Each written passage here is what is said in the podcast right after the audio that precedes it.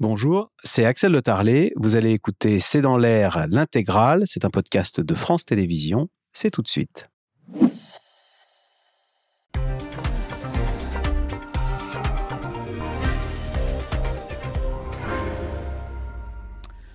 Bonsoir à toutes et à tous. Se tenir prêt pour des tests d'armes nucléaires. Vladimir Poutine s'en est pris violemment ce matin à l'Occident accusé de vouloir détruire la Russie. En conséquence de quoi, le maître du Kremlin suspend la participation de son pays au traité de désarmement nucléaire et annonce donc la reprise des essais. Vladimir Poutine qui s'adressait aux députés de la Douma au lendemain de la visite de Joe Biden à Kiev. Joe Biden qui est aujourd'hui à Varsovie, en Pologne, qui fait figure de bouclier de l'OTAN face à la Russie. Question, quelle est la teneur des discours de Vladimir Poutine et Joe Biden? Faut-il craindre une extension du conflit, une intensification de la guerre? C'est le sujet de cette émission de ce C'est dans l'air intitulée ce soir Poutine veut relancer les essais nucléaires. Pour répondre à vos questions, nous avons le plaisir d'accueillir François Clémenceau. Vous êtes rédacteur en chef international au journal du dimanche. Je précise qu'on peut retrouver sur le site de votre journal l'entretien que vous a accordé euh, Emmanuel Macron à vous et à deux autres journalistes hein, après la conférence de Munich sur la sécurité, où le mmh. chef de l'État a notamment expliqué que, je cite, écraser la Russie, cela n'a jamais été la position de la France. Euh, Tatiana Castou-Evajan, vous êtes directrice du Centre Russie Nouveaux États indépendants à l'IFRI. Georgina Wright, vous êtes directrice du programme Europe à l'Institut Montaigne. Et euh, Général Patrick Dutartre, vous êtes général de l'armée de l'air et de l'espace, ancien pilote de chasse, et vous avez été conseiller du ministre des Affaires étrangères, c'était Michel Barnier. Merci de participer à cette émission en direct. Euh, général, on commence peut-être avec vous sur un décryptage de, ce qui est finalement l'annonce de ce matin. C'est Vladimir Poutine qui annonce la suspension de son pays aux accords dits euh, New Start, qui sont des accords euh, de désarmement nucléaire. Et puis par ailleurs, il a appelé les autorités russes à se tenir prêtes pour des tests d'armes nucléaires. Le, fait, alors d'abord, un, le fait qu'il en parle, ça veut dire quoi? Et deux, concrètement, quelle est la teneur de ces annonces la première chose, vous savez que ça fait des années en fait, et euh, bah, euh, l'administration euh, américaine et l'administration russe en fait souhaitaient un désarmement. Ce traité date de 2010 en fait, hein, qui consistait encore une réduction, si possible, des armes nucléaires. Ça signifiait concrètement une réduction à 1500, 1600 têtes nucléaires de part et d'autre, hein, ce qui est quand même pas rien. Euh, et cet accord, il durait 10 ans. Il était prorogé de 5 ans lorsque Biden est arrivé. Euh, là, il le dénonce. Normalement, ça, il court jusqu'en 2025 ou 2026. Et il, euh, il, le dénonce, mais ça ne veut pas dire beaucoup de choses de plus à ce stade. Hein. Il y avait des difficultés, d'ailleurs, si vous lisez en détail euh, certains reportages, au niveau des tests mutuels, parce que, enfin, des inspections mutuelles hein, qui étaient prévues dans ces, dans ces accords. Ça veut dire quoi? Ça veut dire que des Russes allaient voir dans des dépôts nucléaires américains et également des Américains allaient voir dans des dépôts nucléaires russes. Alors, ces, ces visites euh, se sont interrompus, hein, euh, notamment en, raison de la guerre. Et, euh, là, on dénonce ce traité, mais ça ne veut pas dire non plus qu'il va reprendre les essais nucléaires. Il a dit, il a demandé à son agence de se tenir prêt à faire un essai au cas où les Américains en feraient de leur côté. François Clémenceau, quand ce matin, Vladimir Poutine dit la Russie ne peut pas perdre militairement, quand dans l'avion, Emmanuel Macron dit on ne peut pas écraser la Russie, est-ce que le non-dit derrière toutes ces phrases, c'est que la Russie est un pays qui a la bombe nucléaire? C'est vrai qu'il euh, y a cette idée qu'on euh, ne peut pas écraser euh, l'un des pays qui a l'arme atomique. Ça ne s'écrase pas, un pays qui a l'arme atomique. Ça peut, euh, peut, être un pays défait, mais pas écrasé. Parce que, au dernier moment, euh, il y a un moment où il y a une rupture de la doctrine de dissuasion qui est adoptée par la plupart des grandes puissances nucléaires responsables. Donc, c'est une prise en compte du, j'allais dire, du, du caractère euh, extraordinaire de l'acteur. Quand vous avez un conflit entre deux acteurs qui n'ont pas l'arme atomique, ce sont des conflits conventionnels assez classiques, qui peuvent avoir des alliés, on peut faire des guerres par proxy, on en a vu beaucoup ces, dernières années, ces dernières décennies-là. C'est la première fois depuis 1945 qu'un pays qui a l'arme atomique envahit un pays voisin euh, et y apporte la guerre. Une guerre qui, pour l'instant, est une guerre conventionnelle, mais vous avez entendu la rhétorique de Poutine depuis euh, un an maintenant. Ah, dès que le mot nucléaire est dans son discours, tout le monde s'inquiète. Alors, vous avez ceux qui pensent que de toute façon, euh, personne n'osera utiliser cette arme, parce que, évidemment, tous ceux qui ont l'arme nucléaire également disent ben, on, on est dans le jeu de la dissuasion. Mais quand Macron dit on ne peut pas écraser la Russie, ce n'est pas uniquement parce que la Russie a l'arme nucléaire. C'est aussi parce qu'il pense que tôt ou tard, il y aura un moment où les grands acteurs de ce conflit devront se retrouver autour d'une table et qu'il faudra bien qu'on discute de quelque chose. On ne discutera pas du fait que l'un est vaincu et que l'autre est vainqueur. On discutera des grands paramètres, des équilibres stratégiques euh, du moment. Euh, Macron a l'habitude de dire que, euh, quelle que soit l'issue de la guerre, la Russie ne va pas changer de géographie. Elle sera toujours là. Et qu'il faut en tenir compte. Et donc, euh, il s'adresse davantage, Macron, quand il dit ça, aux pays de l'Est, notamment les pays baltes ou la Pologne, on va en parler tout à l'heure, qui, eux, pensent qu'il n'y a rien à négocier avec Poutine et qu'il doit être battu, mais au sens où les- tous, les, tous les Russes et les forces russes doivent quitter l'Ukraine, toute l'Ukraine, y compris la Crimée et le Donbass, et que c'est uniquement à partir de ce moment-là qu'il pourrait y avoir éventuellement une discussion possible. Euh, dans l'esprit d'Emmanuel Macron, ça ce n'est pas aussi clair que ça. Il, il dit qu'il doit y avoir un moment où le rapport de force militaire est suffisamment favorable aux Ukrainiens pour qu'on puisse déclencher une négociation, c'est-à-dire avant même que les territoires aient été totalement libérés.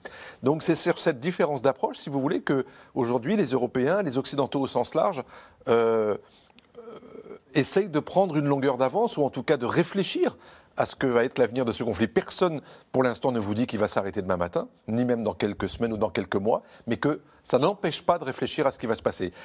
Le problème, et on va terminer là, c'est que euh, dans l'esprit de beaucoup d'Européens et d'Occidentaux, le discours d'Emmanuel Macron aujourd'hui n'est pas audible euh, parce qu'il dit quelque chose qui n'a pas de valeur au- aujourd'hui. C'est-à-dire qu'il est... Contre-temps. Il est à contretemps.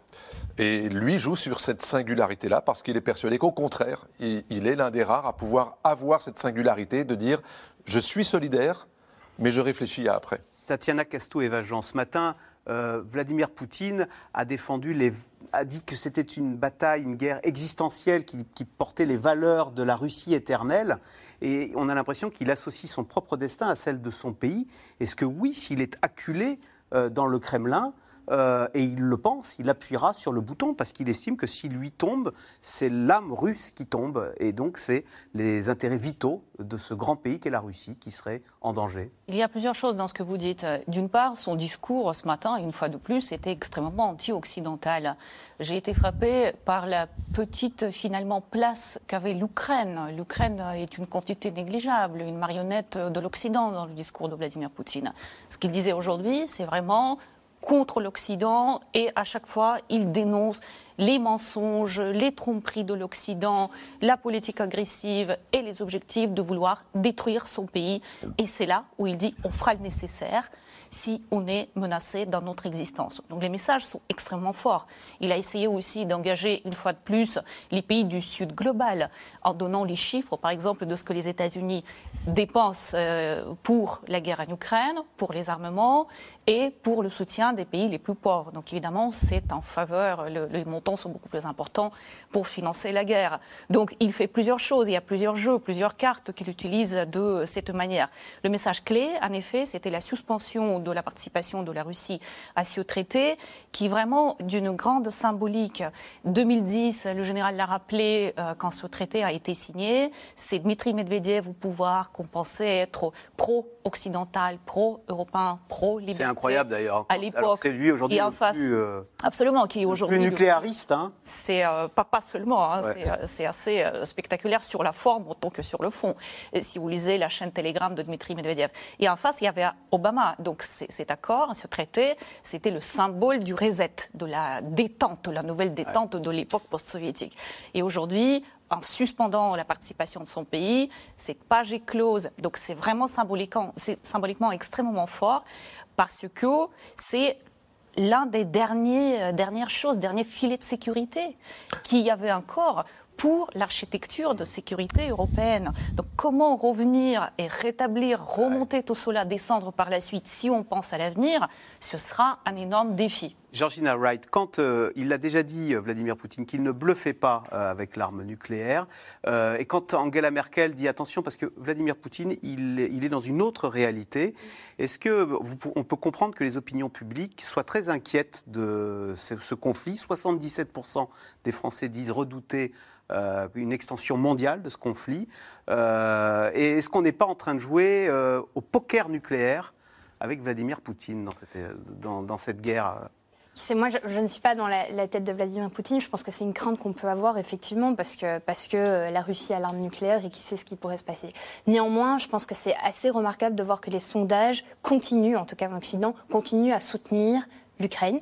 On veut voir l'Occident continuer euh, à, à soutenir militairement, politiquement, financièrement. On parle de reconstruction de l'Ukraine, des, des infrastructures de l'énergie qui ont été touchées par des missiles russes. On parle de, de- de soutien indéfectible. On a peur, mais on est là. Oui, et donc finalement, et, et c'est un, un, un think tanker français qui, qui me l'a dit l'autre jour, le, le paradoxe poutinien de ce conflit, ça a été de voir d'un côté l'Ukraine beaucoup plus unie qu'avant, et euh, de l'autre avoir l'Union européenne et l'OTAN plus, plus, plus fortes, renforcées, et également potentiellement plus élargies. On a la Finlande et la Suède qui, demandent d'adhérer à l'OTAN, et puis on a l'Ukraine, la Moldavie et aussi les Balkans occidentaux qui veulent rejoindre l'Union européenne. Pas évident, et on voit là qu'il y a un soutien qui continue, et donc même finalement avec cette menace qui est là depuis le début, c'est pas une menace qui, vient d'arriver, qui qui est sur la table, je pense que c'est intéressant et interpellant de voir qu'on continue à soutenir l'Ukraine. Oui.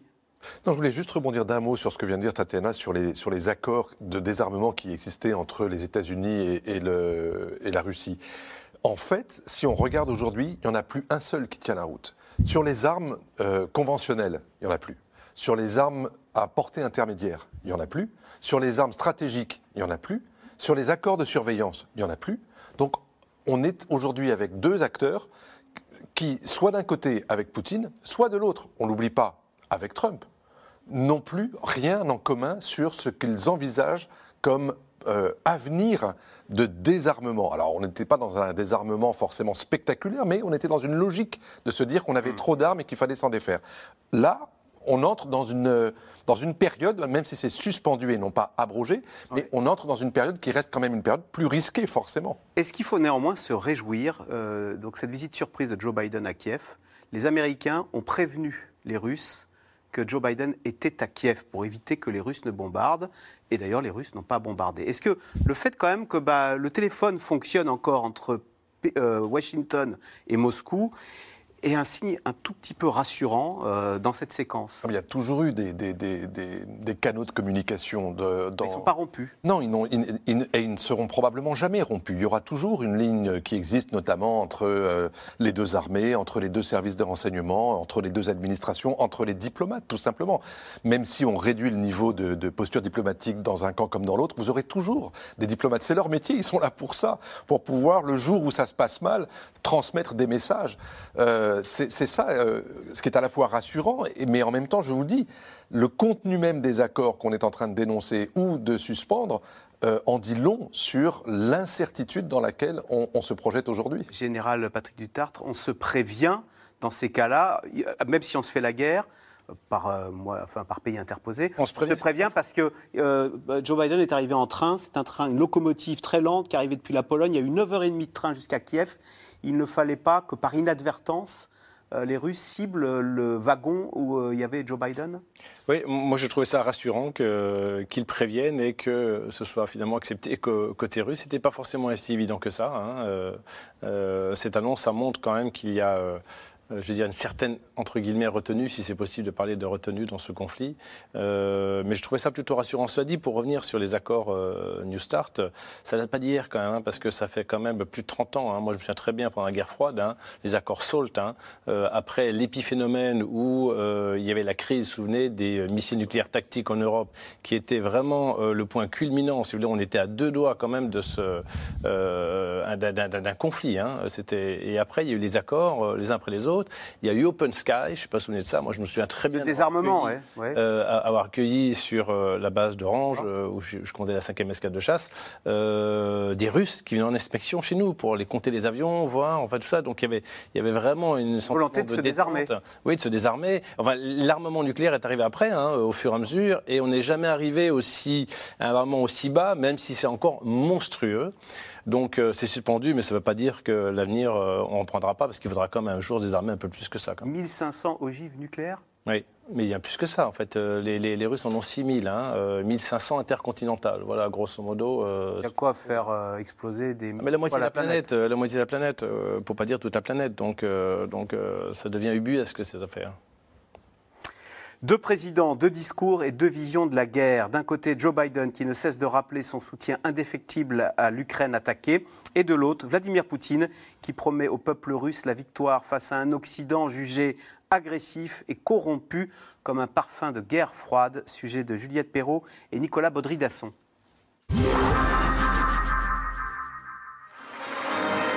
Il arrive comme souvent en terrain conquis.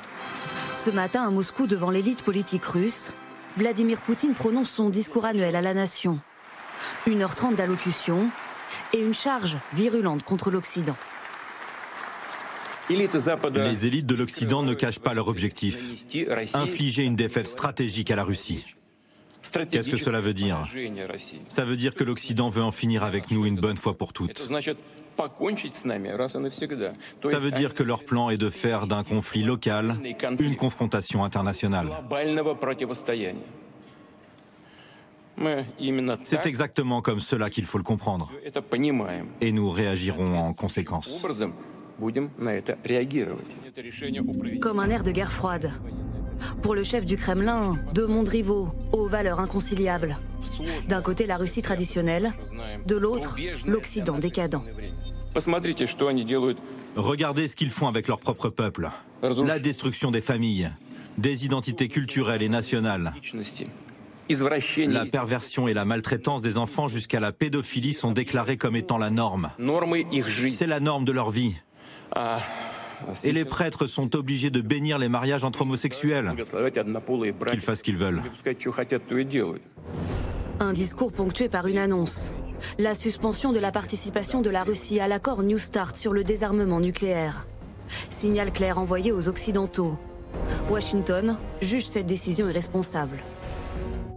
Joe Biden, justement, est lui arrivé cette nuit en Pologne, après son déplacement hier à Kiev. Une visite surprise au son des sirènes. Le chef de la plus grande puissance mondiale, aux côtés de celui qui n'était qu'un quasi inconnu aux yeux du monde entier il y a un an. Joe Biden réitère son soutien à Volodymyr Zelensky. L'Amérique se tient à vos côtés, le monde se tient à vos côtés. Le président ukrainien rappelle que sa guerre est aussi celle de tous les Occidentaux. Nous pouvons et devons faire de cette année 2023 l'année de la victoire. Cette guerre contre l'Ukraine, l'Europe et le monde démocratique doit finir. Une visite marquée par l'annonce d'une nouvelle aide militaire de 450 millions de dollars à l'Ukraine. Une visite également scrutée de près par les Européens, autres alliés de Kiev. Et si sur le vieux continent le soutien reste toujours le même, la méthode, elle, fait parfois grincer des dents le président ukrainien. À l'image de cette déclaration d'Emmanuel Macron samedi dernier. Je ne pense pas, comme certains, qu'il faut défaire la Russie totalement, l'attaquer sur son sol. Ces observateurs veulent avant tout écraser la Russie. Cela n'a jamais été la position de la France, et cela ne le sera jamais. La voie de la négociation, toujours défendue par le président français. Réponse plutôt sèche de Volodymyr Zelensky par médias interposés. Ce serait un dialogue inutile. En réalité, Macron perd son temps. Sur le plan logistique, en revanche, pas de confusion possible. Les Européens continuent et continueront d'envoyer du matériel à Kiev. L'Allemagne est le plus grand fournisseur d'armes à l'Ukraine en Europe continentale et nous continuerons de l'être. Les visites sur place, elles, s'enchaînent. Ce matin, autour de la première ministre italienne Giorgia Meloni de se rendre en Ukraine. Un soutien symbolique et matériel crucial, alors que sur le terrain, la situation s'enlise. Il faut qu'on y aille. Les Russes ont commencé à attaquer. Il vaut mieux qu'on rebrousse chemin. À Bakhmut, dans l'est du pays, les forces ukrainiennes résistent comme elles peuvent depuis des mois. Il continue à faire pression sur nous. Il tente constamment d'attaquer toutes les zones, tout le long de la ligne de front. Mais leurs tentatives n'ont pas encore abouti. Près de la ligne de front, les bombardements se poursuivent. Il faut donc continuer à évacuer les civils.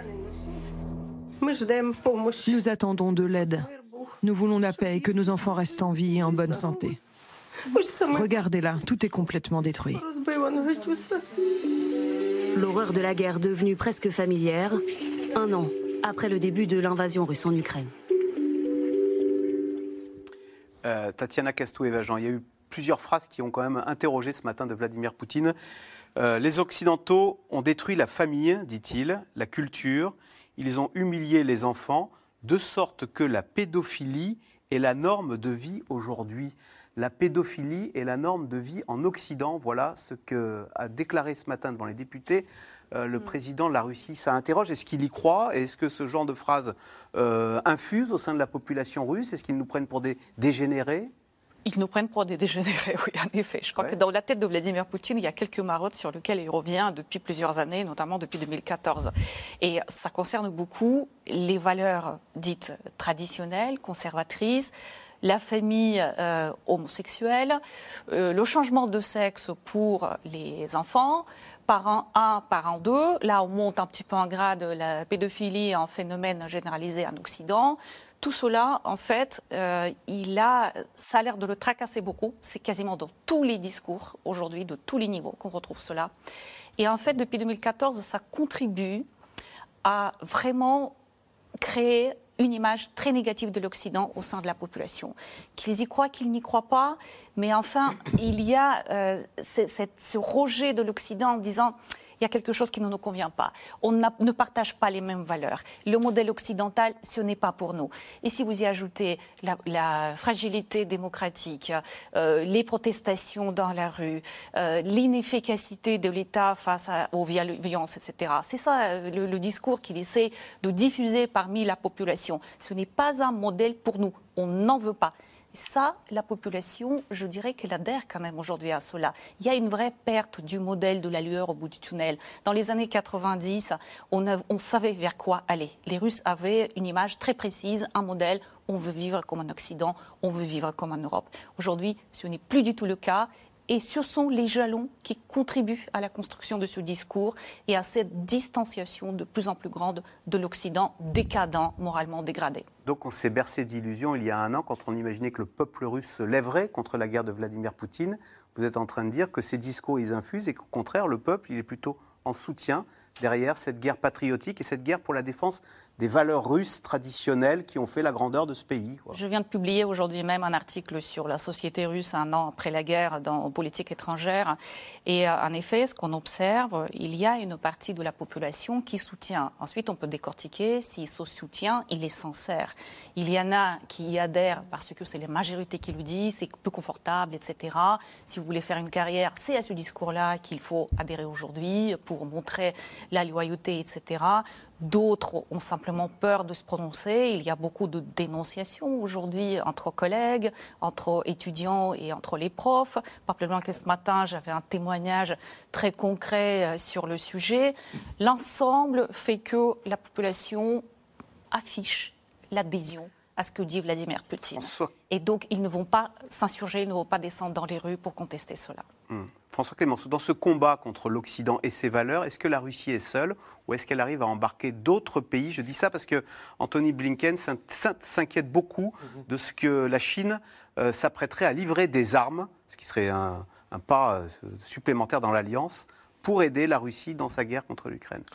Alors sur, le, sur, les pays et les États qui euh, aujourd'hui aident la Russie, c'est vrai qu'il y a un soupçon et probablement à mon avis assez facilement vérifiable sur le plan notamment de tout ce que la, la Chine peut livrer à la Russie euh, en pièces détachées ou en composants qui permettent à l'armement de rester le plus sophistiqué possible.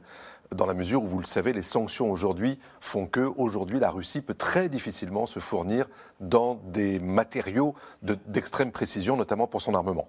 Au-delà de ça, moi, ce qui me, ce qui me frappe, c'est que euh, Poutine, dans ce discours, vise aussi à convaincre une partie des opinions occidentales. et notamment toutes celles qui, sur le territoire européen, ne sont pas loin de penser la même chose. et notamment, par exemple, dans les, dans les, dans, les, dans les franges les plus extrêmes de la société. Pourquoi est-ce qu'aujourd'hui, euh, tous, ces, tous ces thèmes sur euh, la pédophilie, l'homosexualité, les valeurs traditionnelles, les valeurs familiales, c'était mieux avant, la nostalgie des empires, etc., pourquoi ça fonctionne auprès de toute une partie des opinions européennes? Il n'y a qu'à regarder le score aujourd'hui que font un certain nombre de partis d'extrême droite euh, en France, en Italie, en Hongrie, en Pologne, en Tchéquie, ailleurs, au Danemark et jusque dans les anciens pays sociodémocrates d'Europe du Nord. Donc vous voyez bien qu'il y a là un terreau qui est favorable pour Poutine. Et donc quand vous voyez aujourd'hui que les opinions, pour l'instant, elles sont par rapport à cette guerre en Ukraine, elles s'inquiètent d'abord pour les conséquences socio-économiques du conflit. Mais il y a aussi une petite musique que vous entendez sur le thème. Il ne faut pas humilier la Russie. La Russie est un grand peuple, c'est une grande civilisation, elle a une grande culture, ce qui est tout à fait juste. Mais c'est la façon dont Poutine l'instrumentalise au service de son autorité et pour essayer d'avoir avec lui une bonne partie des opinions occidentales, c'est un pari qui pour l'instant n'est pas gagné, mais il faut y faire attention parce que derrière tout cela, si vous y ajoutez la désinformation, l'instrumentalisation des réseaux sociaux, l'instrumentalisation d'un certain nombre d'idiots utiles ou d'agents conscients ou inconscients, vous avez là effectivement quelque chose qui, peut s'avérer menaçant à l'intérieur de nos propres sociétés, à l'intérieur même de nos classes politiques. C'est un thème plus porteur que de dénoncer les nazis ou les. Euh, euh, quand on, euh, Vladimir Poutine dit qu'il rejoue la Seconde Guerre mondiale contre les nazis qui seraient cette fois incarnés par les États-Unis et leurs alliés européens. Non, mais vous oui, peut-être, mais vous avez aujourd'hui, regardé même aux États-Unis, regardez le, dans, une partie, hein, je ne dis pas la totalité, mais dans une partie de l'électorat de Trump, notamment dans l'électorat évangélique, vous retrouvez aussi une partie de ces thèmes-là. Pourquoi est-ce que Canon, ce mouvement conspirationniste, a utilisé le thème de la pédophilie pour essayer de dénoncer les élites pédophiles de Washington? Vous retrouvez quand même des similarités de langage. Eh bien, on y est. Euh, d'ailleurs, Trump, qui aujourd'hui, alors c'est assez euh, mystérieux, a déclaré qu'en 24 heures, lui, il réglerait la guerre en Ukraine. Je ne sais pas si ça fait partie euh, du personnage avec ses sorties incompréhensibles. Oui. Bon. Général Patrick Dutartre, il y a la guerre des idées, il y a la guerre aussi sur le terrain militaire. On ne cesse d'annoncer cette grande offensive Vladimir Poutine s'apprêterait à lancer euh, qu'en est-il? Est-ce qu'il en a les moyens? Est-ce qu'il a les hommes? On parle d'une nouvelle mobilisation. Et est-ce que la guerre des idées, il y a la guerre militaire aussi, où il pourrait prendre l'avantage.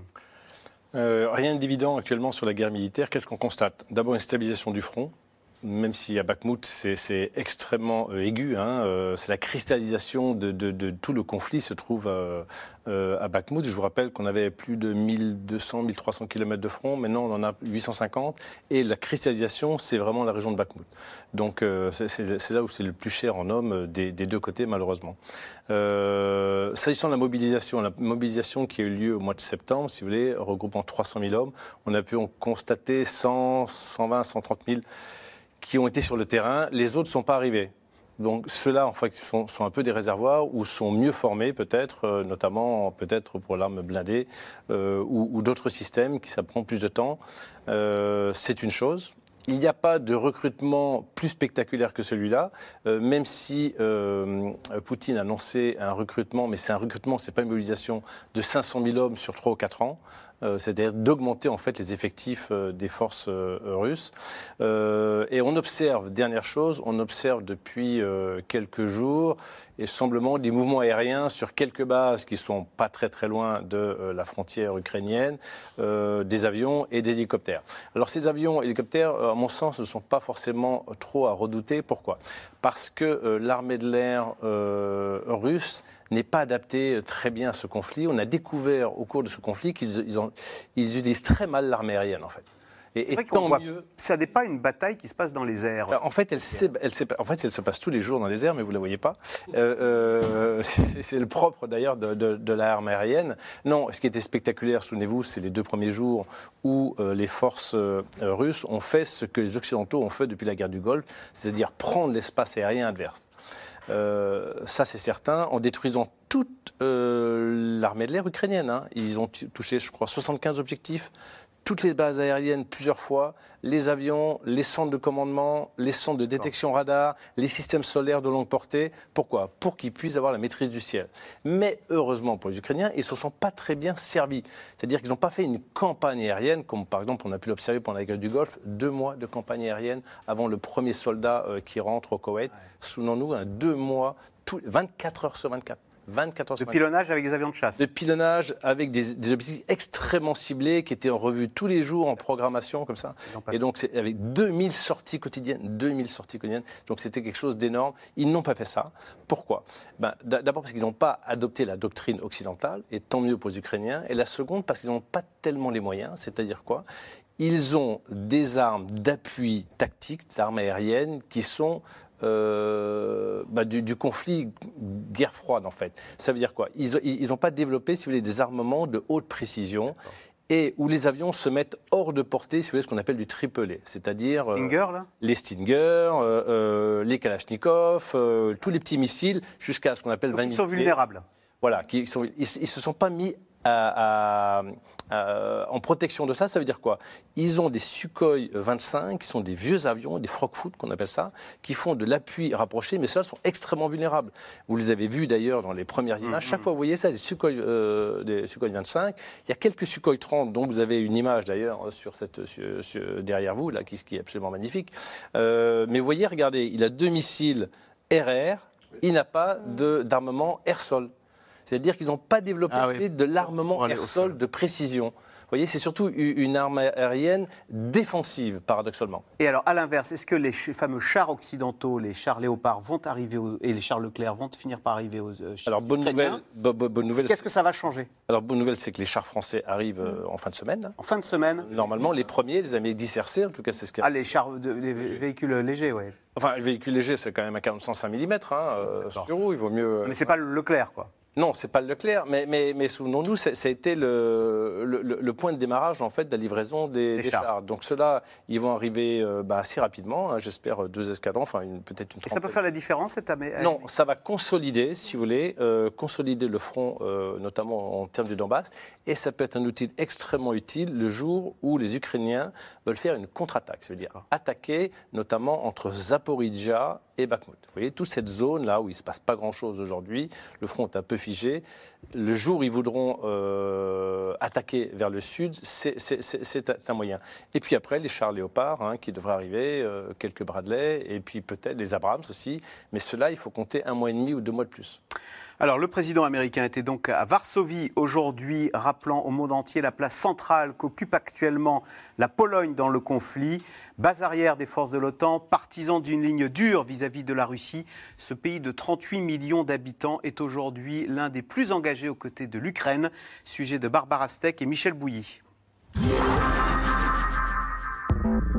C'est dans un de ces trains de la compagnie ferroviaire ukrainienne que le 15 mars 2022, dans le plus grand secret, trois dirigeants européens traversent un pays en guerre. Ils se dirigent vers Kiev pour apporter leur soutien, trois semaines après le début de l'invasion russe. Parmi eux, Mateusz Morawiecki, Premier ministre polonais et premier allié de Volodymyr Zelensky. L'Union européenne doit inviter l'Ukraine à la rejoindre et donner toutes les armes de défense pour défendre vos maisons. Nous allons essayer d'organiser, d'orchestrer cela à travers le monde. Depuis, des dizaines de gouvernants se sont rendus en Ukraine, mais l'histoire retiendra qu'ils ont été les premiers. L'Europe centrale mobilisée a commencé donc par la Pologne. Le pays va accueillir en moins d'un mois 2 millions de réfugiés. La Pologne qui n'a jamais cessé de dénoncer l'impérialisme russe, comme en 2008 à Tbilissi. La Géorgie est alors en guerre avec la Russie. Aujourd'hui, c'est la Géorgie, demain l'Ukraine, après-demain les pays baltes, et plus tard, ce sera au tour de mon pays, la Pologne. Nous étions persuadés que l'adhésion à l'OTAN et l'Union européenne mettrait fin à l'appétit russe, mais il s'avère que c'était une erreur. 14 ans plus tard, la Russie envahit l'Ukraine et l'Union européenne fait son mea culpa. Nous aurions dû écouter les voix qui s'élevaient au sein de l'Union, en Pologne, dans les pays baltes, dans les pays d'Europe centrale et de l'Est. Cela fait des années qu'ils nous disent que Poutine ne s'arrêtera pas là. Au sein de l'Union européenne et de l'OTAN, les équilibres et la place de la Pologne en première ligne évoluent. Sa position géographique en fait la base arrière de l'aide militaire en Ukraine. Livraison d'armes, mais aussi formation de soldats ukrainiens, comme sur ces chars Léopard 2 la semaine dernière. En ce moment, nous manquons cruellement de véhicules blindés. Et j'espère que lorsque nous arriverons sur la ligne de front avec cet équipement, il sauvera beaucoup de vies de nos soldats et nous rapprochera de la victoire. La Pologne va même réussir à tordre le bras de l'Allemagne et pousser Berlin à livrer ses fameux chars d'assaut Léopard 2 à l'Ukraine. Au fur et à mesure des mois, Varsovie impose sa stratégie militaire, l'envoi massif d'armes à Kiev. Son soutien sans faille s'affiche dans les rues de Varsovie et le pays pousse aujourd'hui l'OTAN à fournir des avions de combat. Nous pouvons évoquer un transfert de nos MiG dans le cadre d'une coalition élargie et nous y sommes prêts. Face à la menace russe, la Pologne se militarise, se modernise et multiplie les commandes, comme ses chars et ses obusiers sud-coréens. Ambition affichée, devenir la première puissance militaire d'Europe. Comme je l'ai dit, plus de 4% du PIB, c'est le montant que nous allons consacrer cette année à la défense. Nous achetons de nouveaux équipements et nous augmentons le nombre de nos troupes. Une augmentation spectaculaire. L'armée polonaise souhaite doubler ses effectifs et passer de 142 000 à 300 000 soldats. L'armée polonaise doit être si puissante qu'elle n'aura pas besoin de se battre du fait de sa seule force. Varsovie se hisse au rang des leaders européens, mais des voix à Bruxelles rappellent que la situation en Ukraine ne doit pas éclipser les problèmes d'état de droit en Pologne.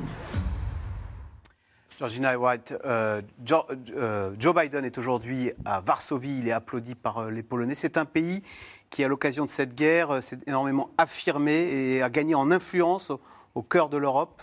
Oui, tout à fait. Je pense que c'est un pays qui se félicite beaucoup euh, de, sa réponse, de son soutien et de son leadership. Alors Joe Biden, c'est vrai qu'il est, il est à Varsovie parce que euh, la Pologne joue un rôle euh, central dans cette guerre, mais il rencontre pas seulement les, dirigeants polonais, c'est-à-dire qu'il y a un groupe qui s'appelle le Bucarest 9 où il y a donc les représentants des pays d'Europe orientale, et, y compris la Roumanie, etc. Donc c'était vraiment le but de leur dire votre voix est importante, elle importe. C'était un peu méprisé ces pays d'Europe de l'Est en Europe. Pendant longtemps, on oublie, hein, ça fait plus de, plus de 20 ans qu'ils sont membres de l'UE et pourtant on les qualifie toujours de, nouveaux membres de l'Union européenne. Et c'est-à-dire, c'était vraiment de leur dire, votre voix importe et, vous jouez un rôle euh, très important pendant cette guerre. Et je pense que la Pologne, quand on parle à des Polonais, ils se félicitent de leur leadership évidemment moral. Ils étaient un des premiers à dire, euh, il faut absolument soutenir l'Ukraine.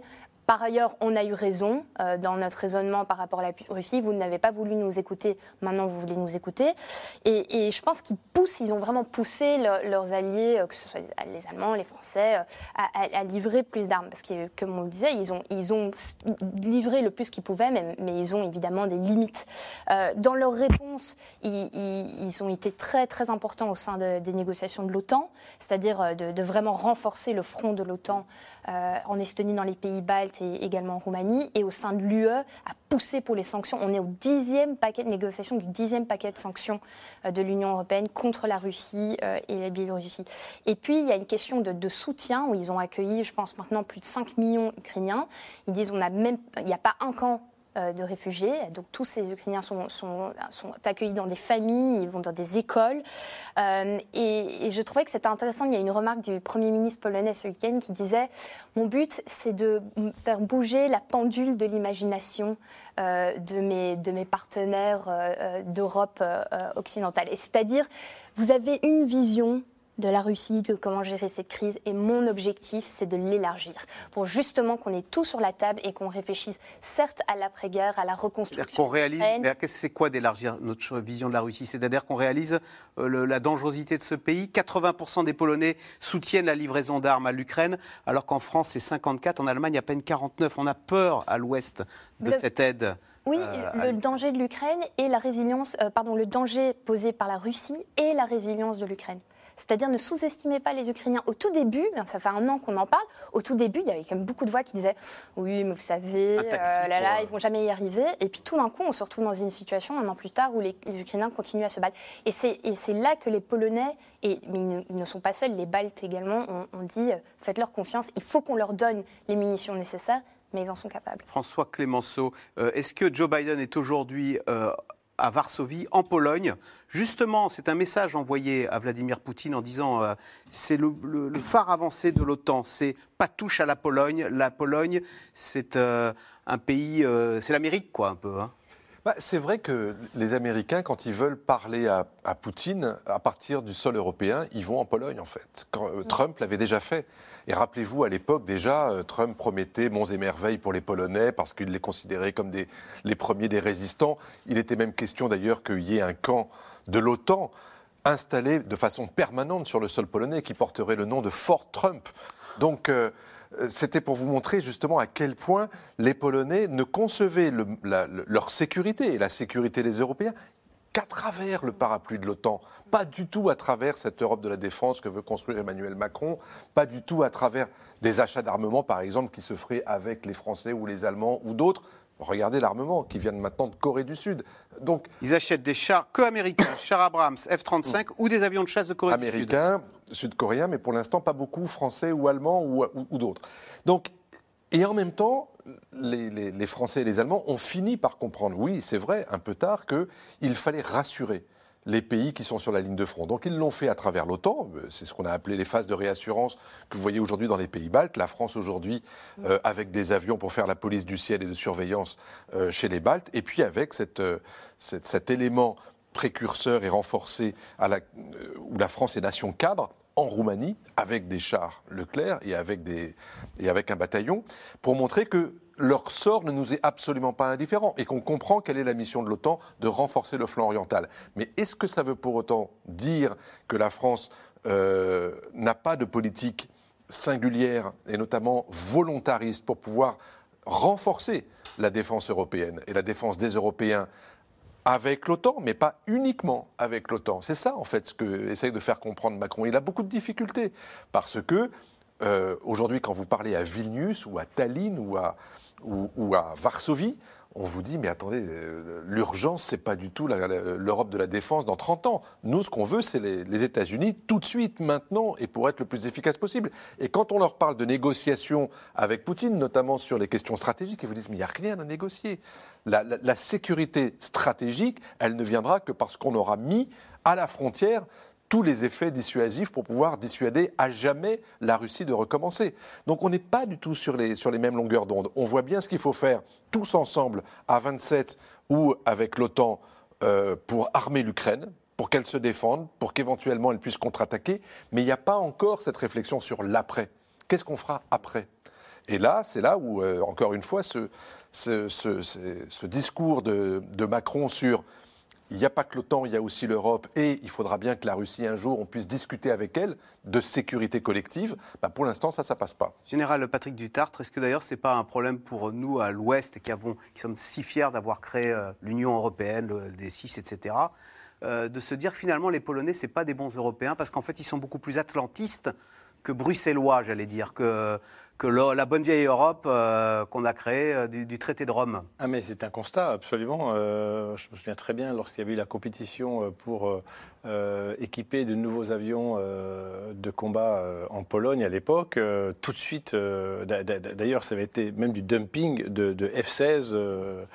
américains. Pour la Pologne, oui, américains, bien, bien sûr, au détriment des équipements européens, hein, soit des avions d'assaut, soit des, des avions d'Airbus.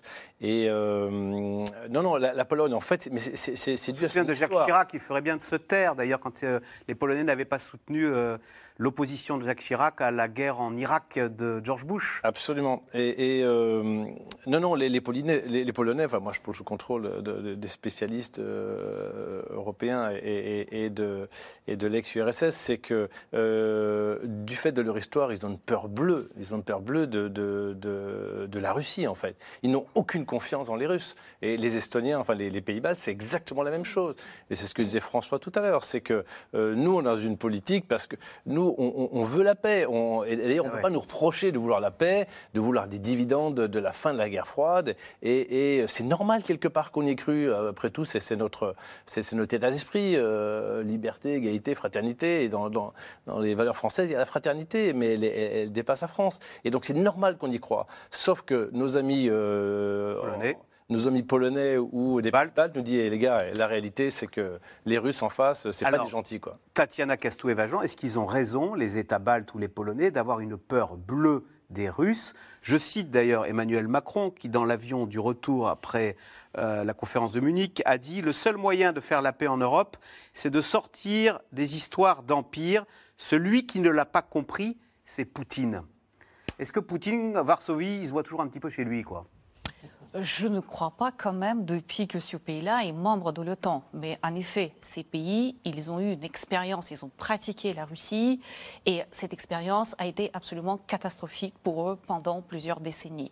Et la première chose qu'ils font dès qu'ils peuvent le faire, ils toquent à la porte de l'OTAN et de l'Union européenne pour Dans avoir cet ordre-là, l'OTAN et de l'Union européenne. Euh, je ne sais plus euh, les, dates en tête. Je crois que c'est à peu près au même moment. Euh, L'OTAN 99, oui. Donc Avant l'Union premier. Vous avez entièrement raison.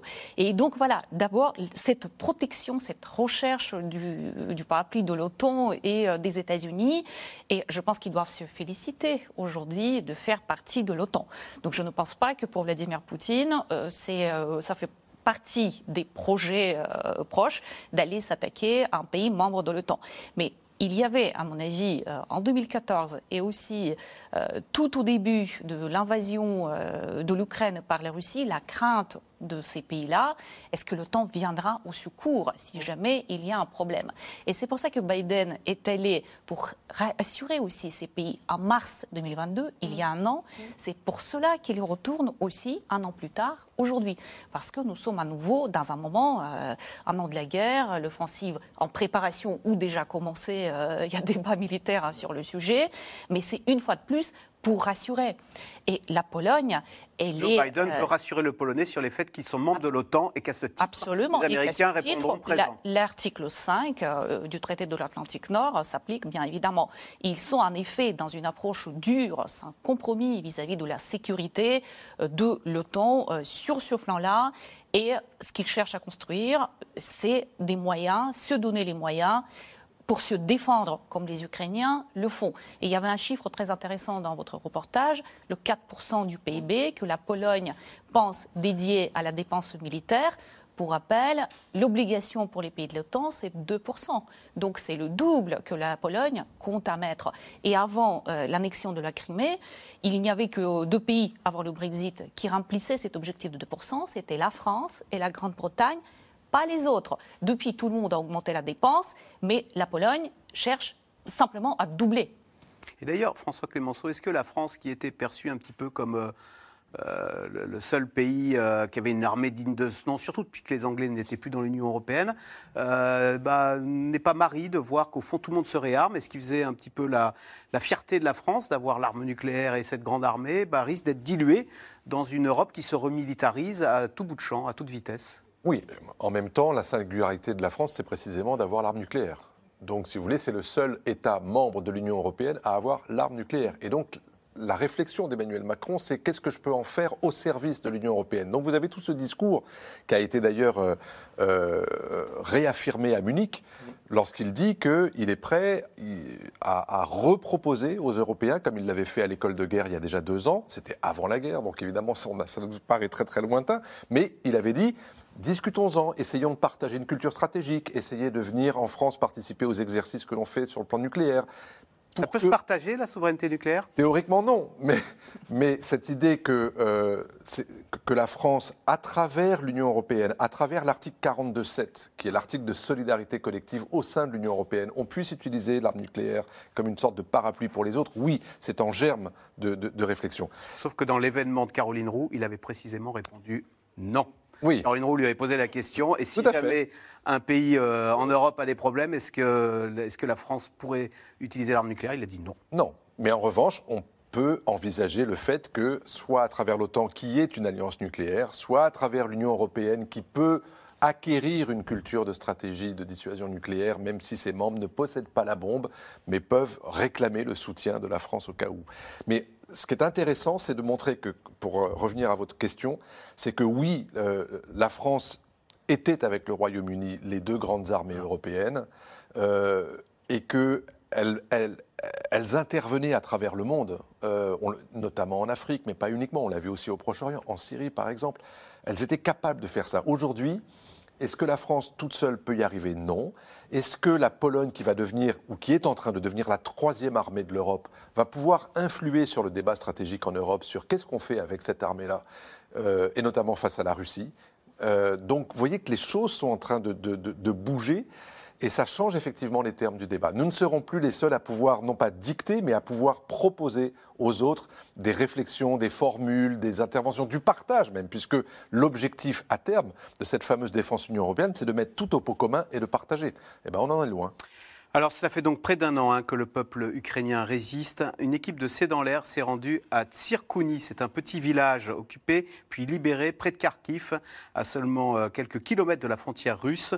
Aujourd'hui, le maire se bat chaque jour pour survivre entre espoir, traumatisme et système D. Reportage de Magali Lacrose et Pierre Dehorne. Les matins d'hiver comme celui-là, de grand froid et de soleil on dit ici que c'est un beau temps pour les missiles et qu'il faut ouvrir l'œil. Nous sommes à quelques kilomètres de la Russie. Le village a été occupé, libéré, puis bombardé. On est invincible. Regardez mon équipe, personne ne craint le froid. On est des rocs. Le lundi, c'est le jour de la livraison d'eau potable. L'équipe du maire fait des provisions pour tous les services de la ville, rassemblés dans cet ancien hôpital. Ils nous ont lourdement bombardés. Tout est détruit. Alors on a regroupé tout le monde. La mairie, le médecin, l'hôpital, la police. C'est plus convivial, non Ah, le médecin est en consultation. Et voilà l'administration au grand complet. Ça, c'est un chef. Nicolas, notre maire. On s'est connus enfants, on a travaillé à l'usine tous les deux. Autour de lui, on est comme une grande famille. Et lui, au moins, il est resté de notre côté. L'année a été longue à Tirkouni. Pendant les mois d'occupation, les habitants ne sont pas sortis de chez eux. Dans le village, des rumeurs de torture, de kidnapping semaient la terreur. C'est là. Nicolas accepte de nous montrer l'endroit où il a été détenu par les Russes. C'est la première fois qu'il revient. La porte qui mène à la cave est désormais fermée. Dans ce jardin, l'hiver dernier, les Russes l'ont attaché des jours entiers pour le faire parler en vain. Il était 7 heures du matin. Ils sont entrés chez moi, ils ont tiré dans le salon. Ils m'ont attrapé, j'étais en pyjama. Ils ne m'ont pas laissé prendre mon manteau. Ils m'ont attaché les mains, mis un sac sur la tête. J'ai su que c'était ici bien plus tard. Ils m'ont jeté dans la cave, puis attaché dans ce jardin. Ils restaient silencieux, pas un mot. Un silence de mort, comme on dit. Ils voulaient que je donne des noms de soldats, que je craque à cause du froid, la peur et la faim. Après des mois d'occupation, certains habitants croient que la guerre est perdue. Quand Mikola peut enfin rentrer chez lui, il tombe des nues. Certains habitants me disaient de céder. Les Russes sont trop nombreux, ils sont là pour longtemps. Je leur répondais, que ce soit pour longtemps ou pour un jour, jamais je ne collaborerai.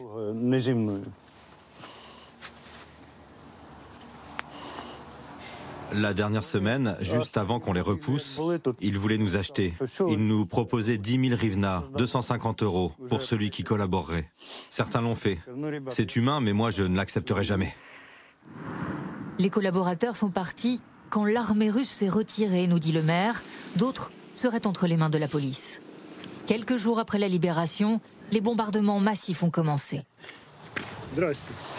Ah, mon Vassil. Vous savez, il livrait de la nourriture au village du coin, sous les bombes, sous les tirs, rien ne l'arrêtait. C'est vrai, c'était vraiment très très tendu à ce moment-là. Des histoires de héros et des mauvais souvenirs que Lessia et Lilia commencent tout juste à raconter.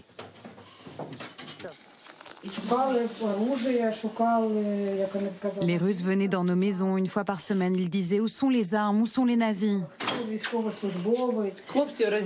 Ils déshabillaient les hommes. Ils cherchaient les tatouages. Qui travaillaient pour la police Ils s'intéressaient aussi aux jeunes filles. Si vous voyez ce que je veux dire. Nous étions plutôt loyaux envers la Russie avant. Mais après ce qu'ils nous ont fait, c'est terminé. Tout près de la frontière russe, une nouvelle vie à reconstruire, loin des amis d'hier. Vous savez, on ne parle ni russe ni ukrainien à Tirkouni, on parle le tirkounot, c'est notre dialecte. Un éclat de rire qui cache une angoisse. Que les Russes reviennent à Tirkouni. Général Patrick Dutartre, est-ce que la guerre est toujours sale et malheureusement, euh, euh, voilà, c'est la règle du jeu Ou est-ce que véritablement les soldats russes se comportent mal Et si oui, pourquoi? Spécialement mal, j'allais dire. Parce qu'on parle de torture. Non, mais il y a malheureusement les deux. Euh, vous ne connaissez pas de guerre dans laquelle les civils ne vont pas souffrir d'une manière ou d'une autre. Même s'ils ne sont pas spécialement visés, il y a toujours un mot affreux, mais qu'on appelle dommages collatéraux. Mais ça veut dire qu'il y a des, femmes et des enfants qui sont strictement pour rien et qui vont subir des bombes d'un côté ou de l'autre. Je me souviens d'une anecdote euh, pendant la guerre de Bosnie lorsque la France a engagé militairement, aux côtés euh, grâce à l'OTAN d'ailleurs, euh, vous savez que la première opération réelle de l'OTAN, c'est la guerre en Bosnie. Hein, qui a permis d'arrêter le conflit, hein, et après amener les accords de Dayton et fin du conflit. On présentait les objectifs confiés aux aviateurs français, et c'est Chirac en personne président Chirac en personne qui regardait euh, ce que le chef d'état-major des armées lui proposait et posait des questions sur l'objectif militaire qui était proposé euh, aux aviateurs français en disant euh, donc la position ici, où sont les premières maisons? Et c'est lui qui décidait, en son âme et conscience, des risques, si vous voulez, d'un tir qui risquait de toucher les populations civiles. Populations civiles, ce qui n'est absolument pas le cas des Américains ou d'autres pays, mais pour montrer à quel point euh, Chirac, à l'époque, était extrêmement sensible à ça. Et euh, pour, pourquoi? Parce que l'expérience montre que euh, ben, des, bombes peuvent avoir une précision parfois aléatoire, et, il fallait absolument éviter ce genre de choses.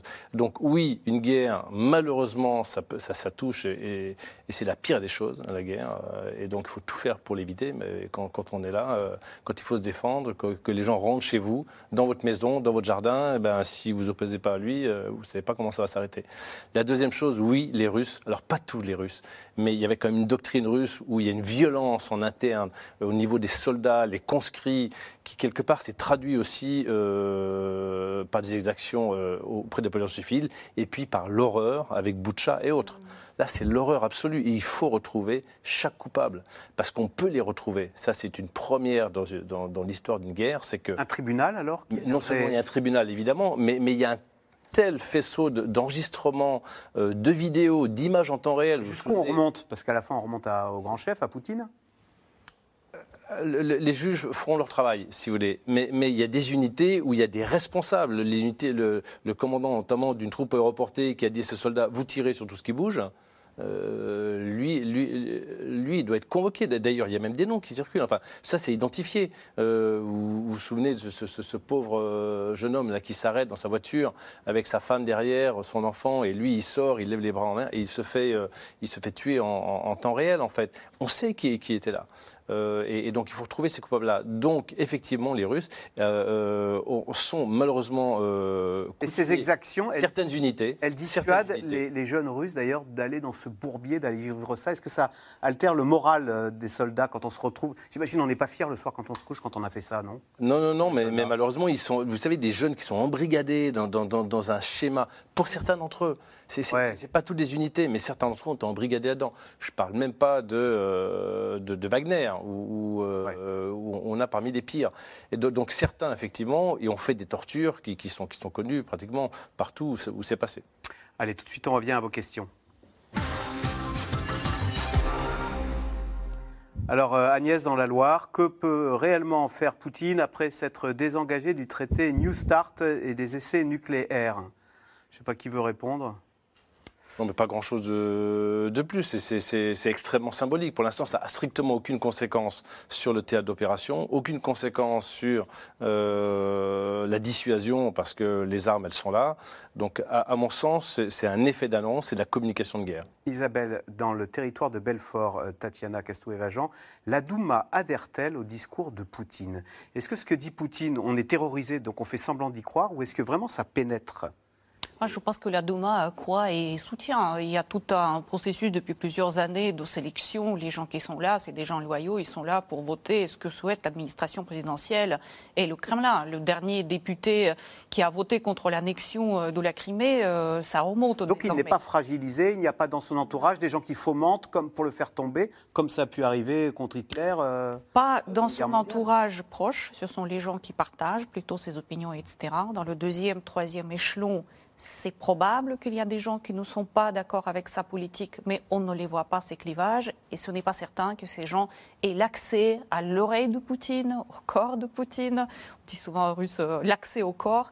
Donc ce n'est pas sûr du tout. Et je pense que Poutine se méfie énormément aujourd'hui. Je ne sais pas si vous avez entendu une enquête par les journalistes investigateurs russes sur les chemins de fer spécialement dédiés pour Poutine, avec les wagons blindés, qu'il se déplace aujourd'hui plutôt en train et qu'il y a des stations ferroviaires spéciales à côté de ses résidences plutôt que de prendre l'avion, ce qui est beaucoup moins euh, sécurisé euh, que, le train. Donc voilà, quand on a tout ça, on a les bunkers, on a le FCO qui fait, je crois, 50 000 personnes qui sont extrêmement bien payés.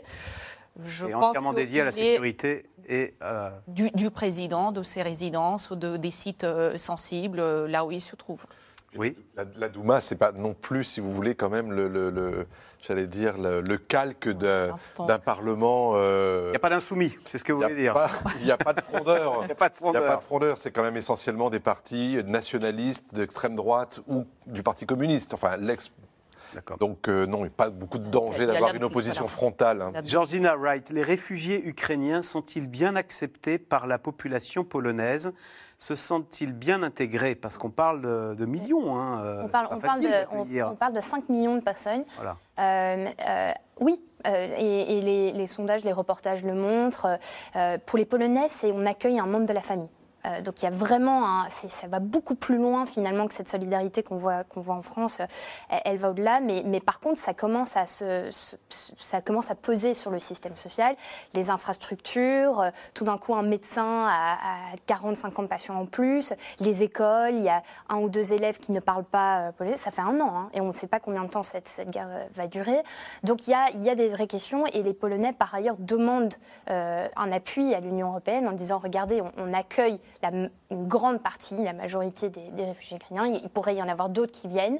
Il y a euh, toujours 5 millions ou il y en a, moins Oui, euh, et bah, même voire plus, on pense. Mais, mais donc, il y, a, y a, vraiment un besoin d'appui et, un besoin de soutien financier euh, et, surtout scolaire, en fait. On, entend une demande, mais, mais, oui, ils sont très acceptés et c'est vraiment ce, ce, que, ce côté familial. On s'entraide et on s'entraidera mmh. jusqu'au bout. Euh, Général Patrick Dutartre, la Chine est-elle sincère quand elle dit vouloir promouvoir le dialogue?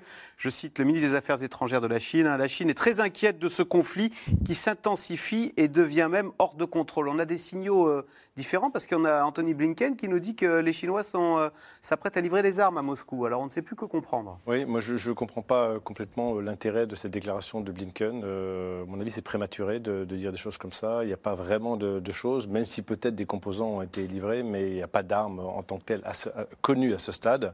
En revanche, la, Russie, la, Chine n'aime pas la guerre. N'aime pas la guerre. Alors ça, vous me ferez dire ce que vous voulez, mais la, Chine n'aime pas la guerre. Par contre, elle ne supporte pas qu'on s'occupe de ses affaires. Et Taïwan, c'est son affaire. C'est son affaire. C'est le paradoxe, paradoxe avec la Chine. Le problème, c'est que c'est l'affaire des Américains aussi. C'est bien, bien toute l'équation du problème. Cela dit, euh, euh, donc depuis le début, regardez toutes les déclarations chinoises, euh, d'ailleurs qui se mêlent généralement très peu des affaires internationales n'aiment pas ça, si vous voulez. C'est l'empire du milieu. ils veulent la paix. Ils trouvent que c'est pas bon pour les affaires non plus. C'est les commerçants, hein, nos amis chinois.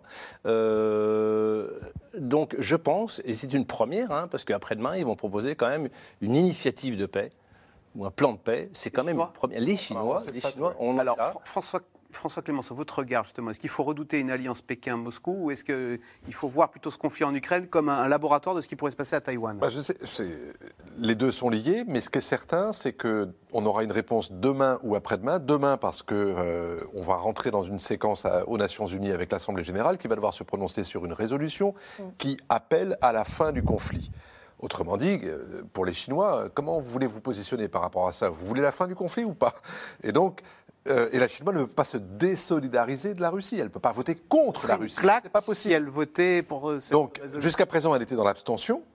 Pas l'oublier, hein. elle n'a pas voté contre la Russie depuis le début de la guerre, mais elle s'est abstenue. Et donc la question, c'est est-ce qu'elle va rester dans cette position ambiguë ou est-ce qu'elle va choisir un camp qui est le sien, mais à condition à ce moment-là d'avoir une offre alternative. Et c'est là où elle peut, à mon avis, jouer et tirer son épingle du jeu, c'est de dire on n'est pas contre la Russie, mais on est pour la paix.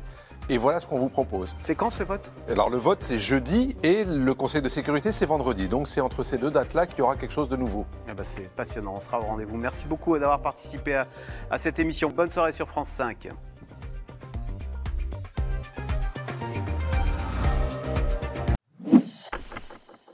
Merci d'avoir écouté C'est dans l'air. Comme vous le savez, vous pouvez désormais écouter l'intégrale, mais aussi l'invité ou vos questions à nos experts. Tous ces podcasts sont disponibles gratuitement sur toutes les plateformes de streaming audio. Et pour le replay vidéo, c'est sur France.tv, bien évidemment. À bientôt.